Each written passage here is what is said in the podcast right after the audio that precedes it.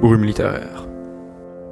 Le podcast qui vous guide à travers les grandes œuvres de notre littérature. Épisode 4. Les liaisons dangereuses. De Chauderlot de.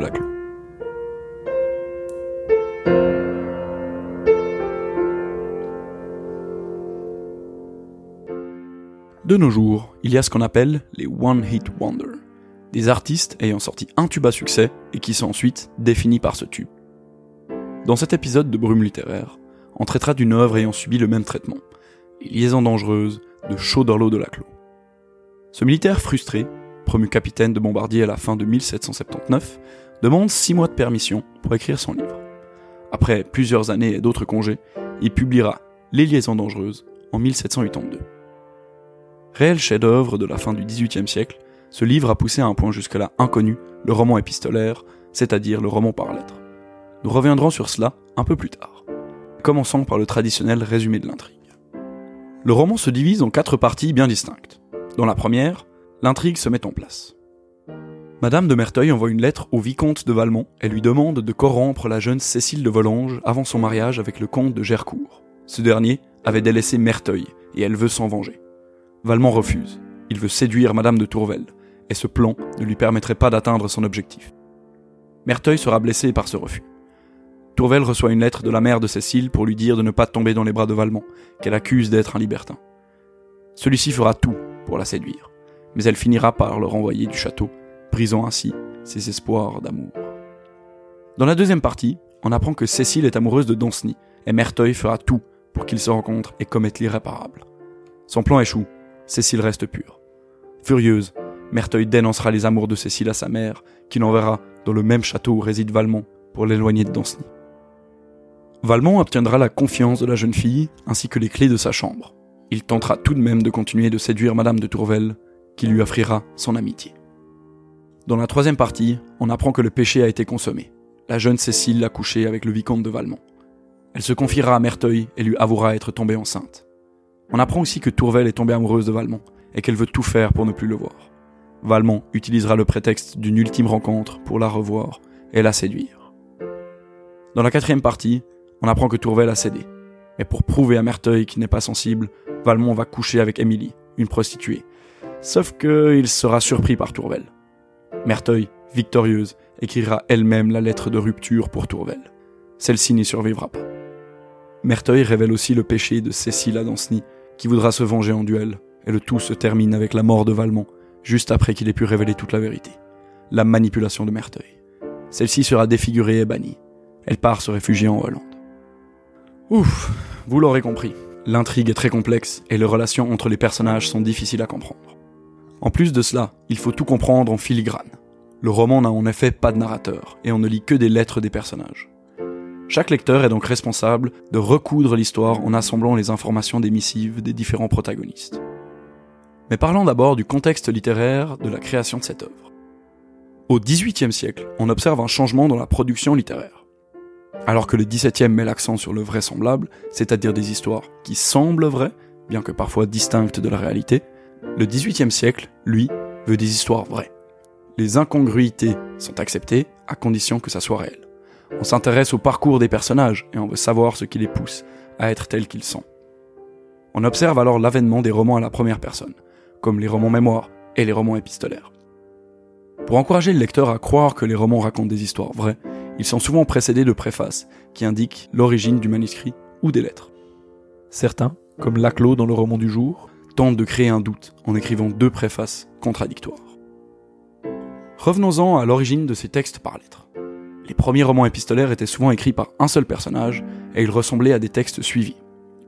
Au fil du temps, les interlocuteurs se multiplient, passant d'abord par le dialogue épistolaire jusqu'à arriver au roman polyphonique, comme avec Montesquieu et ses lettres persanes par exemple. L'art du roman épistolaire et sa complexité sont de mieux en mieux exploités et trouveront leur chef-d'œuvre avec des romans dont fait partie la Nouvelle Héloïse de Jean-Jacques Rousseau. Laclos, quant à lui, a mené le roman par lettres à son paroxysme, alors que dans beaucoup de ses textes, l'intrigue était simplement relatée par les lettres, l'action se passant entre les lettres. Dans les liaisons dangereuses, l'action se passe également dans les lettres. La manipulation, les mensonges, tout cela permet aux missives d'avoir un impact significatif sur le déroulement de l'histoire et sur son évolution. Pour résumer, Les lettres ne sont plus uniquement un moyen de narration, mais elles deviennent des actions à part entière. Le génie de ce type de roman est que ce ne sont pas que les destinataires des lettres qui sont manipulés. Car nous aussi, lecteurs, le sommes. Et c'est si bien fait que, malgré toutes les informations à notre disposition, nous tombons dans le piège. Les paroles et les apparences sont les seules vérités dans ce roman où tout se dérobe. Même si nous nous faisons tourner en bourrique par les divers épistoliers, nous avons tout de même un avantage non négligeable sur eux. Nous avons le privilège d'avoir une vue surplombante. On observe l'action d'un point de vue externe en ayant accès à une grande majorité des lettres. Cette position nous permet non seulement de mieux comprendre l'histoire, mais aussi de prendre la place d'un juge et donc de nous forger notre avis selon notre analyse du texte. Grâce à ce procédé, l'ironie occupe une place majeure dans le texte, puisqu'on a parfois plus d'informations que les personnages. Dans la lettre 126 par exemple, Rosemond félicite Tourvel d'avoir résisté à Valmont. Vous aurez, outre le repos de votre conscience et votre propre tranquillité, la satisfaction d'avoir été la principale cause de l'heureux retour de Valmont. Pour moi, je ne doute pas que ce ne soit, en grande partie, l'ouvrage de votre courageuse résistance, et qu'un moment de faiblesse de votre part n'eût peut-être laissé mon neveu dans un égarement éternel. Quelle ironie de lire ces lignes pour nous lecteurs, qui avons appris, dans la lettre précédente, que Tourvel a cédé aux avances de Valmont. La voilà donc vaincue, cette femme superbe qui avait osé croire qu'elle pourrait me résister. C'est de cette ironie et de la complicité du lecteur que le roman tire sa force. On a bien sûr de l'empathie pour la pauvre Tourvel, mais qu'est-ce qu'on est satisfait d'avoir une information que les autres n'ont pas Un autre réveil de la faiblesse de nos rapports à nos convictions et à ce qu'on nomme naïvement le bien. Ce qui marque aussi dans ce roman, c'est qu'il n'y a aucun hasard. C'est toujours Merteuil et Valmont qui, par leur complicité, sont à l'origine des intrigues et des actions de tous les personnages. Par leurs lettres et leurs actions, ils occupent la place de metteurs en scène d'une pièce dans laquelle ils sont impliqués. Du moins, c'est ce qu'on pourrait croire dans la première moitié du roman. Les deux dernières parties nous révèlent un modèle bien plus unilatéral. Celle qui maîtrise tous les fils, c'est Merteuil. Car oui, elle est partout et occupe une place primordiale dans chacune des intrigues. Manipulation, séduction, libertinage, persiflage, tous les moyens sont bons pour atteindre ses buts. Nombreux sont les exemples qui illustrent son rôle de plaque tournante du roman. Concernant la nuit entre le vicomte de Valmont et Cécile de Volanges, elle aura, dans la lettre 96, la version des faits du point de vue de Valmont est, dans la lettre 97, celui de Cécile. Cela peut paraître anecdotique, mais cette place centrale lui confère une puissance inouïe. Elle en sait plus sur la nuit d'amour que quiconque, et peut, en entrecroisant les informations qu'elle obtient, continuer son plan et sa manipulation. Elle explique sa manière de procéder dans la lettre 105, destinée à Cécile. Vous voyez bien que, quand vous écrivez à quelqu'un, c'est pour lui et non pas pour vous. Vous devez donc moins chercher à lui dire ce que vous pensez que ce qui lui plaît davantage. Hmm, ne pas écrire ce qu'on pense mais ce que l'autre veut entendre. Tiens donc, n'est-ce pas le propre des procédés de la manipulation? Par son rôle, on pourrait croire qu'elle est détestable au lecteur et qu'on rêverait de justice. Et pourtant on est pris d'une certaine affection pour elle et pour ses capacités de chef d'orchestre. Elle est l'incarnation d'un type littéraire. On la critique tout en étant fasciné par ses capacités. Et c'est bien ça qui était problématique lors de la sortie du roman. Le lecteur découvre la force de la manipulation et les avantages d'un mode de vie libertin. Il est plongé au cœur de ses rouages par le style épistolaire. Et, pire que ça, le roman ne punit jamais véritablement Merteuil.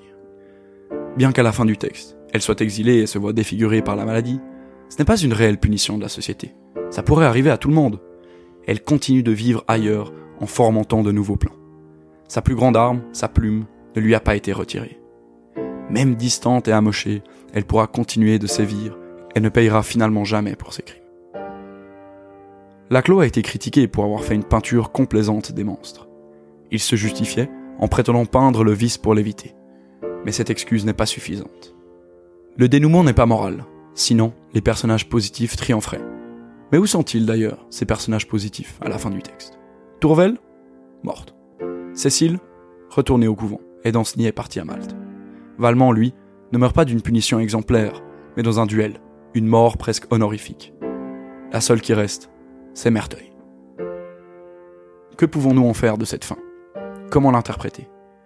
Il n'y a bien sûr pas une vérité unique, mais une hypothèse pourrait être liée à cette importance que porte le XVIIIe siècle à décrire ce qui est vrai.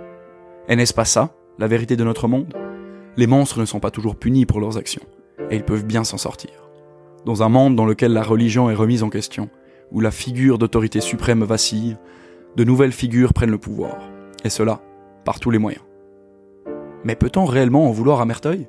Elle, figure du sexe considérée comme faible à l'époque, n'a-t-elle pas tout simplement pris sa revanche face à cette société dont elle parvient à s'affranchir en en apprenant les codes?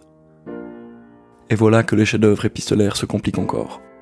Ce qu'on critique dans le dénouement des liaisons dangereuses, c'est que le romancier n'ait pas mis une victoire de la morale au centre de sa conclusion. Non, c'est le mal qui l'a emporté. Ce qui est problématique n'est pas le propos littéraire, mais le propos sociétal que Laclos décrit.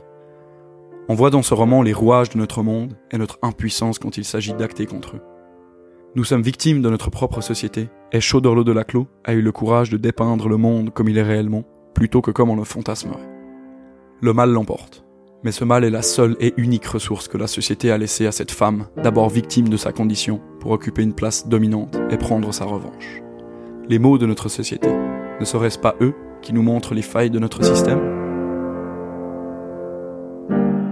Merci d'avoir écouté Brume le podcast qui vous guide à travers les grandes œuvres de notre littérature.